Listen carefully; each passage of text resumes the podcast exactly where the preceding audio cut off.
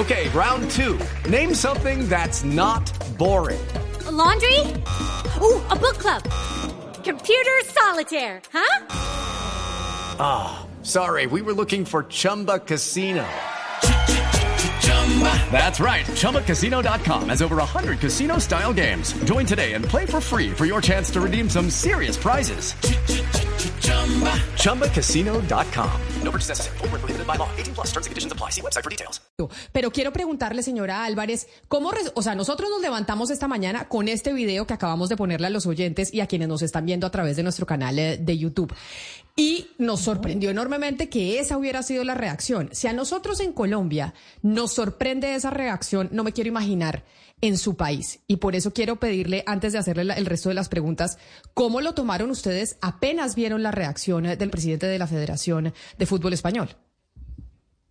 Pues tengo que decir que desafortunadamente para muchas de las personas que llevamos muchos años en el mundo del fútbol y para y, no nos sorprende esta reacción del, del, presidente de la Federación, es decir, no nos sorprende la reacción que ha tenido ni su comportamiento durante el mundial, porque es algo que ya conocíamos en, privado eh, muchos de nosotros, ni sus posteriores declaraciones, ni siquiera hoy su reacción en la Asamblea frente a una petición de la sociedad mundial, voy a decir, porque, porque como podéis ver, ha trascendido de lo que es nuestro país, de España, y, ha copado ¿no? todas las noticias en los, en los medios más importantes del resto del mundo.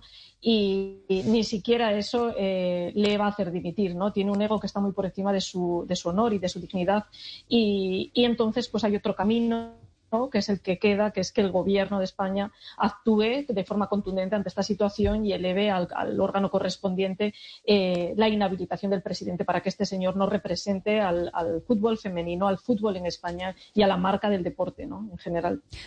Sí, Beatriz, él, en sus declaraciones de hoy hace una pregunta que, bueno, desde mi punto de vista es cínica, pero también me parece válida porque de alguna manera recoge lo que mucha gente no ha entendido y es que lo que hizo fue realmente grave. Él dice fue tan grave como para que no se reconozca que he hecho la mejor gestión en la historia del fútbol español y pues sí, la respuesta es sí, pero para mucha para mucha gente, incluidos los que lo aplaudieron, la respuesta es no. Yo quisiera que usted nos respondiera esa pregunta. ¿Por qué es tan grave? Que nos dé los argumentos que, los compartimos de antemano, porque en este programa eh, tenemos esa visión, pero ¿por qué la gente debe entender que sí fue grave? Bueno, yo creo que el presidente hace un discurso delirante a lo largo de toda la asamblea, delirante y, bochornoso, ¿no? Avergonzante para, para todos. Eh, él todavía no es capaz de reconocer absolutamente nada de, nada de lo que ha hecho. O sea, no reconoce ningún error en todo su comportamiento, en toda su actitud, eh, a la vista de todo el mundo, ¿no? Incluso tachó después, eh, unas horas después de haber tenido esa actitud, de tontos, de gilipollas, con estas palabras lo ha dicho a todas aquellas personas que le estaban criticando, con lo cual, por cierto, que, me siento muy digna de pertenecer a ese grupo de, de tontas ¿no? y, de, y de, y de gilipollas, como él ha dicho. Eh, yo creo que es incapaz de reconocerlo y está claro que esto va más allá de un beso, ¿no? Un beso a Jenny Hermoso, que es quizá el gesto ¿no? más inaceptable que ha hecho, pero se trata de que un jefe coge de su cabeza a la trabajadora, a su trabajadora, a su empleada, y le da un pico en la boca. Y esto sin consentimiento, por mucho que él quiera ahora mismo relatar algo que no hemos visto y disfrazar, ¿no? E incluso convertir a Jennifer ahora, que es la víctima, en, en casi la culpable, como ha hecho hoy en su asamblea, sino que trasciende más allá del beso, es decir, ha tenido una actitud en la celebración en el palco en donde se toca sus genitales delante de incluso de todas las autoridades presentes en el palco, delante incluso de, la reina y de la infanta de, España. Ha tenido una actitud, vamos, eh, totalmente eh, fuera de lugar, maleducada y desentonada. Y luego, como digo, las posteriores declaraciones tachando de, de, tontos, de pringaos, de gilipollas, me parece que fueron exactamente sus palabras, a todos aquellos que, no opinábamos igual. Y a raíz de ahí pues ha venido todo un comportamiento de trazar una estrategia para no, irse de la federación. ¿no? Ha intentado utilizar todo tipo de herramientas como la convocatoria de esta asamblea, que no es más que una pantomima, y desde luego que, los aplausos de los asambleístas son tan avergonzantes como el propio discurso del presidente. Sí, nos podríamos quedar toda la mañana con, diciendo cosas, eh, las cosas que ha hecho Rubiales después que lo, lo que hacen es terminarlo de hundir. Eh, señora Álvarez, yo le quiero preguntar si los contratos de las futbolistas hoy en día tienen algún tipo de cláusula eh, o de, de los mm, no tanto de las, de las futbolistas, sino de los entrenadores y el personal que trabaja con las futbolistas, si tiene algún tipo de, de algún, eh, alguna cláusula de género. Y le pregunto por qué, porque aquí estamos, ya es que, es que si uno ve toda la reacción que esto ha provocado, es algo que prácticamente tendría que estar en el contrato laboral. Pues es una cosa tan grave que uno dice, será el momento de discutir eh, que una cláusula, que haya cláusulas de género en el, en el contrato laboral. ¿Eso, eso existe o, o, ese, o sería mejor no tenerlo? Bueno, el contrato de las jugadoras no me consta que lo tengan, el contrato lo hacen con sus clubes, no lo hacen ni siquiera con la federación ni con la selección, cada una lo hace con su club, que es la empresa que, que, remunera, ¿no? Que, paga los salarios de las jugadoras.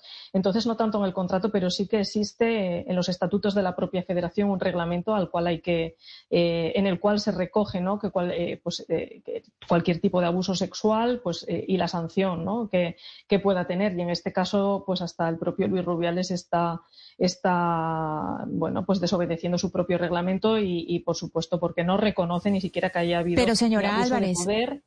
Pero señora Álvarez, entonces en ese sentido, este señor, ¿por qué está preguntando? Porque está diciendo no voy a emitir, que lo echen. O sea, o sea, si él ya violó, si hay una norma ahí que ya la violó, que lo echen, porque es que uno se pregunta por qué él con toda esa, digamos, con, eh, todo ese orgullo y, se van a gloria a decir, y no dimito, y no dimito, pues no dimito y lo echamos, chao.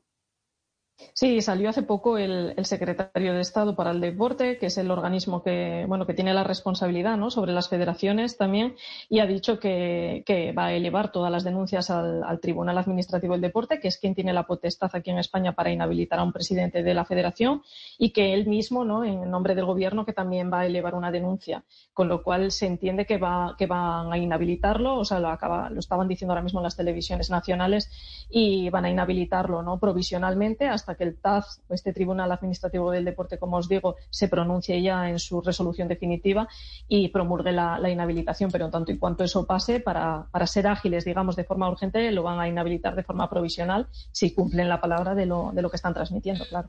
Señora Álvarez, nos gustaría que nos aclare lo que usted sabe, lo que le ha podido llegar de un poco cuál ha sido genuinamente la posición y el sentir de Jenny Hermoso, que a, a ustedes y a todo el mundo le ha descolocado, pues esa primera declaración del otro día en el que ella supuestamente dice que, que no le importaba mucho pero trascendió en los medios que ella fue coaccionada, que fue presionada por decir que no le importó mucho, pero lo que sí pareciera fue su posición fue la de Antier a través de su sindicato y de su representación de que sí se sentía molesta y que pedía medidas ejemplares. ¿Cuál es la verdadera historia que, de la que usted conoce? Bueno, Jenny, al final creo que, las jugadoras venían en una burbuja absolutamente, siendo campeonas del mundo, habiendo conseguido algún hito histórico ¿no? Para, España que nunca antes había ocurrido y para el deporte español, para el deporte femenino español. Y aterrizó en España prácticamente sin entender lo que pasaba ¿eh? y, lo que necesitaba en ese momento pues era ser asesorada por, por sus personas más cercanas, su representante, el sindicato FUTPRO, que es quien la representa y sí que hizo un comunicado eh, en donde ya advertía de que esto no podía quedarse en el perdón y, de alguna manera eh, pues, pues dejaba claro ¿no? Que, que, no había sido un acto voluntario, que ella no, no hubo un consentimiento en ese beso y, bueno, pues ahora está movilizándose, todas las jugadoras a nivel nacional se han movilizado tras la no dimisión del presidente hoy en la Asamblea y, su rotunda no, voy a dimitir, no voy a dimitir, que hasta lo ha repetido cinco veces. Eh, y, entonces hay jugadoras que, han salido, todas las jugadoras de la selección están saliendo en redes sociales, trasladando su apoyo a su compañera Jenny y diciendo que basta ya, que no, que no lo van a soportar. ¿no? Yo creo que ya son muchas las voces que se suman y es evidente que está en un callejón sin salida y se va a ver abocado pues, pues a, dejar la federación y a no volver más a ella, porque desde luego un personaje así no, no puede representar nunca el deporte español. No, por supuesto. Hay una cosa que pasa con el fútbol y que siempre es el gran debate en torno a que dice la FIFA que los gobiernos no se pueden meter en el fútbol porque este es un negocio privado y que tiene que estar completamente alejado de la política. Acá como ha habido ya pronunciamientos de políticas, pero que además han venido trabajando en España por el derecho eh, de las mujeres y la equidad de género que se metieron a decirle a Rubiales, usted se tiene que ir. Esto es inaceptable. Él, como usted lo ha mencionado, desafiante, ha dicho, no me voy y no me voy y les puedo puede pasar lo que quieran, que no me voy a ir. Explíquenos ¿cómo eh, metódica y jurídicamente le tocaría al señor irse? Es decir, ¿quién le puede decir a ese señor que se tiene que ir? ¿Cómo son los mecanismos? Porque sabemos que pues las autoridades españolas no lo pueden hacer. ¿Cómo se hace para que el señor efectivamente se vaya? Porque él estaba muy seguro en sus declaraciones que no, pues que no iba a renunciar.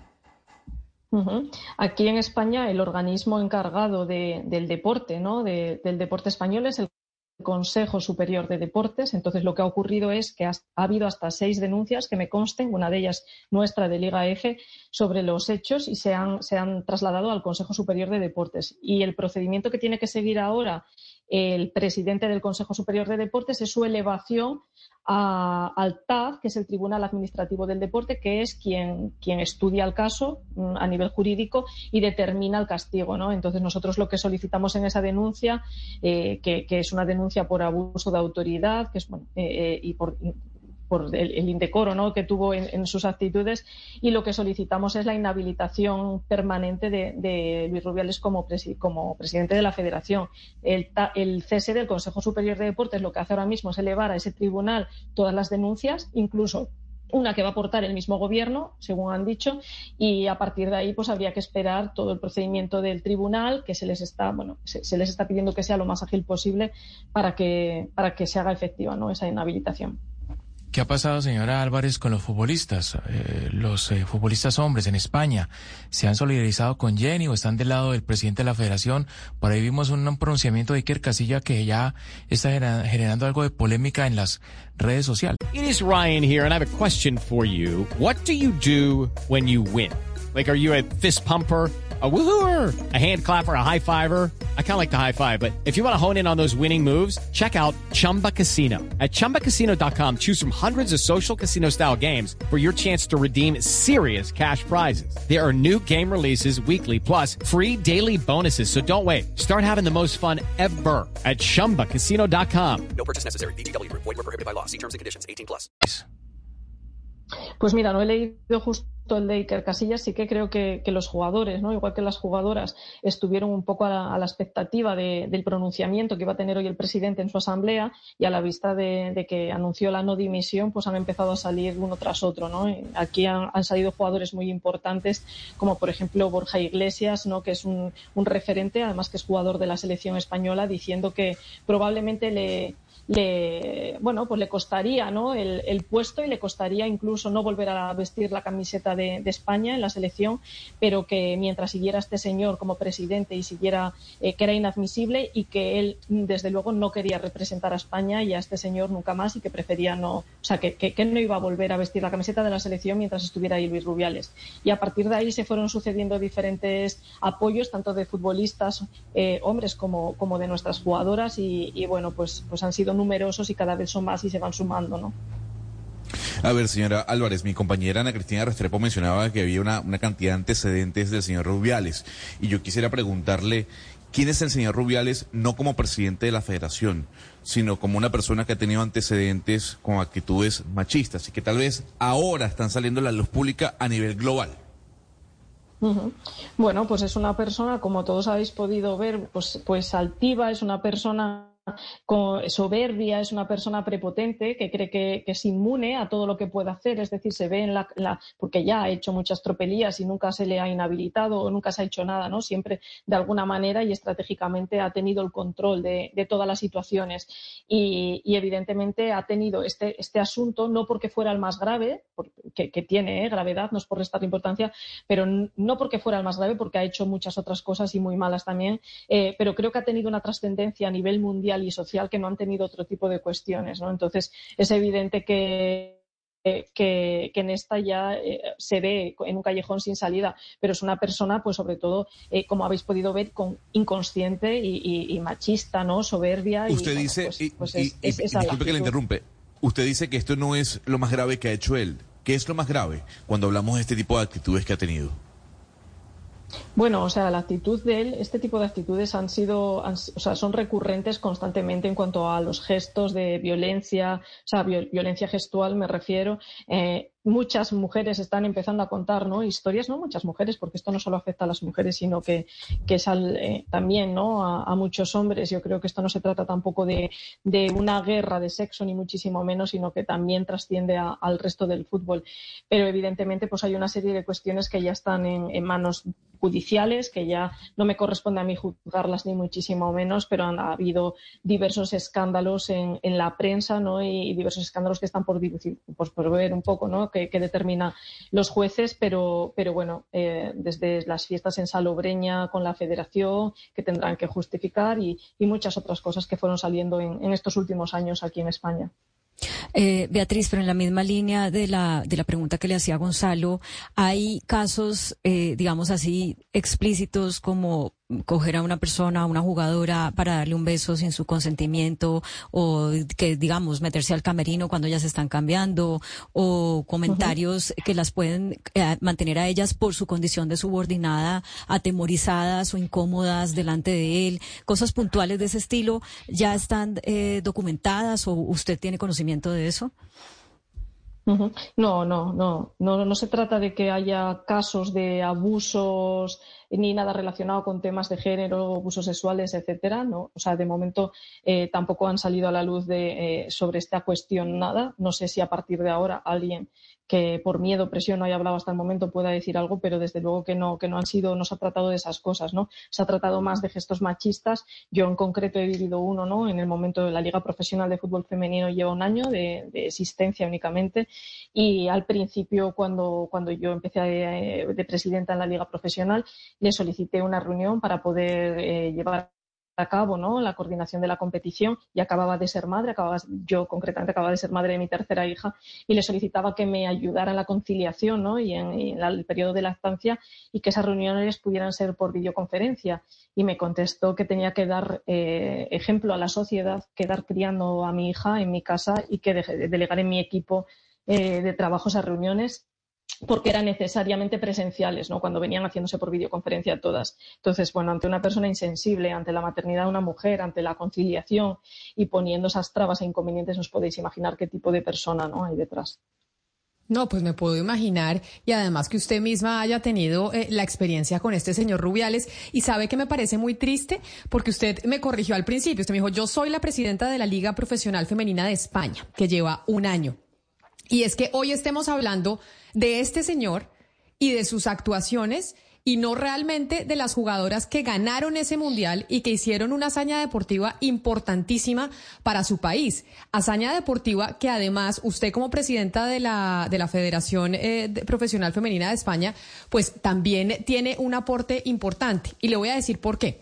Nosotros aquí en Colombia, pues estábamos muy emocionadas con nuestra selección Colombia que pues queríamos, hubiésemos eh, querido que llegara a la final, lamentablemente no se dio, pero eh, cuando hacemos la comparación con España, decíamos, las jugadoras colombianas hicieron una hazaña enorme porque nosotros no tenemos una liga profesional tan establecida como la de ustedes, porque estas eh, muchachas están allá jugando de verdad con cuerpo y alma, a pesar de que no tenemos la profesionalización que quisiéramos del fútbol eh, femenino. Yo quiero entonces aprovechar para preguntarle a usted la importancia de la profesionalización del fútbol femenino para poder llegar a ganarse el mundial. ¿Usted sí cree que el hecho de que ustedes hayan logrado tener una liga femenina profesional jugó un papel preponderante para poder eh, llegar a ganarse la Copa del Mundo? Hombre, desde luego, ¿no? Yo creo, pero ya no solo la liga profesional, sino es el trabajo que llevan desarrollando los clubes desde hace décadas, desde hace años. Llevo 30 años en el fútbol femenino, he sido jugadora, he sido presidenta de un club femenino modesto eh, aquí en España y ahora soy presidenta de la liga, ¿no? Y desde el privilegio que me da el poder hablar por, experiencia propia, puedo decir que desde el 2015 en España ha habido un trabajo brutal de los clubes, una apuesta importante de todos los, de todos los clubes, no tanto de los de la liga profesional masculina reconocidos como aquellos clubes independientes que únicamente tienen sección femenina y ese es gracias a ese impulso y ese trabajo con las niñas cada vez en edades más tempranas y ese trabajo que han ido haciendo de profesional profesionalización dentro de las estructuras. Hemos firmado un convenio en donde garantizamos unos salarios mínimos para las jugadoras. Hemos conseguido que se retransmitieran todos los partidos de la primera división de fútbol femenino, no solo aquí en España, sino en todo el mundo. ¿no? Creo que, este crecimiento y esta apuesta de los clubes ha hecho que tengamos a, las mejores jugadoras del mundo, ¿no? como se ha, se ha demostrado en el Mundial y, por supuesto que es de ahí de donde viene el éxito de nuestra selección. ¿no? Al final el trabajo diario lo hacen dentro de los clubes y es gracias a ellos por los que, por los que tenemos estos éxitos. Usted que fue jugadora de fútbol, que además fue presidenta de un equipo pequeño y ahora es la presidenta de la Federación de Fútbol Femenino, es la perfecta para responderme una pregunta que yo vengo haciendo desde que comenzó esta semana y se acabó el Mundial. La edición pasada de la revista The Economist, que acá usted la ve en, eh, en la mano, trae uno de sus artículos principales que dice fútbol, el sexo eh, y las diferencias de sexo sí importan. Y habla y pone pues sobre la mesa un debate que es bastante interesante y es cómo la, pues, los hombres y las mujeres físicamente somos distintos. Los hombres son más altos que nosotras, los hombres tienen más fuerza que nosotras. Y lo que plantea la revista sobre, eh, sobre el fútbol, ya que se acabó el Mundial, es que pues para las mujeres debería haber otro tipo de reglas en torno, por ejemplo, al tamaño de la cancha, del arco, porque nosotras somos más bajitas, o que la pelota fuera menos dura, porque ya se ha comprobado que puede tener una afectación sobre el cerebro de las mujeres a la hora de dar eh, un cabezazo. Usted que tiene toda la experiencia y creo que es la mejor persona a la que le puedo preguntar esto, ¿qué opina de ese debate que se pone sobre la mesa de si las reglas del fútbol para las mujeres, entendiendo nuestras diferencias físicas, deberían ser distintas? Me estás dejando eh, alucinada con esas declaraciones. Es decir, en, en tenis existe un campo más pequeño y unas raquetas con menos peso. En baloncesto existen unas canastas más bajas y un campo más pequeño. En cualquier otro deporte se está planteando esto. Es decir, de verdad que todavía en el año 2023 hay gente que se plantea que las mujeres no desplazan el balón más allá del medio campo. O sea, he oído este tipo de comentarios incluso a lo largo del Mundial por parte de gente ignorante que no tiene ni idea o que nunca ha visto un partido de fútbol femenino que, puede decir, bueno, es que en el fútbol femenino es que no se llega el balón a medio campo. es que no ha visto ningún partido seguramente o por lo menos habrá visto alguno de niñas igual que tiene menos fuerza, no sé. Eh, creo que a estas alturas, en, en, pleno año 2023, es incuestionable que, con independencia de las diferencias efectivamente eh, físicas ¿no? y genéticas que tenemos, hombres y mujeres, la mujer perfectamente puede jugar a fútbol con las dimensiones de la portería, del campo y con, el valor reglamentario que juegan los hombres. O sea que, pero este debate se ha zanjado, o sea, o se ha discutido dentro del fútbol profesional femenino y por eso le digo a usted que eh, usted es la perfecta para respondernos esto, porque por eso, acabado el mundial, teníamos este artículo de la revista y, decíamos, bueno, ¿qué va a pasar? ¿Quiénes deben dar la respuesta sobre esto? Pues por supuesto las mujeres que juegan fútbol y las autoridades del fútbol eh, femenino. ¿Esto lo habían discutido en el pasado? Esto yo nunca lo, he discutido en ningún foro, desde luego, ningún foro, vamos, me refiero a nivel de ligas profesionales, yo creo que es incuestionable. Nunca eh, eh, ha salido este tema. Si sale a partir de ahora manifestaré mi opinión, evidentemente, pero yo creo que puedo hablar ¿no? en voz de muchas de las futbolistas que, no se creerían ¿no? que se estuviera planteando esto cuando llevan desarrollando y, eh, todo, bueno, desarrollando su juego y desarrollando todo con total normalidad en las dimensiones y con el balón que, que se hasta ahora, ¿no? O sea, me cuesta de verdad eh, creer que este debate haya tenido la trascendencia o esté en ese tipo de revistas, ¿no? No, me cuesta, me cuesta creerlo. Pues doña Beatriz Álvarez, presidenta eh, de la Liga Profesional Femenina de España, qué placer poder haber hablado con usted. Mil gracias por sacarnos estos minutos que sé que su agenda está supremamente ocupada y sobre todo en esta convulsión que se ha generado por cuenta de las actuaciones y las declaraciones del señor Rubiales. Mil gracias por atendernos y feliz tarde allá en España. Muchísimas gracias a vosotros y buen día. Buen día, son las 11 de la mañana. I'm Victoria Cash. Thanks for calling the Lucky Land Hotline. If you feel like you do the same thing every day, press 1. If you're ready to have some serious fun for the chance to redeem some serious prizes, press 2. We heard you loud and clear. So go to LuckyLandSlots.com right now and play over 100 social casino-style games for free. Get lucky today at LuckyLandSlots.com. Available to players in the U.S., excluding Washington and Michigan. No purchase necessary. VGW Group. Void prohibited by law. 18 plus. Terms and conditions apply.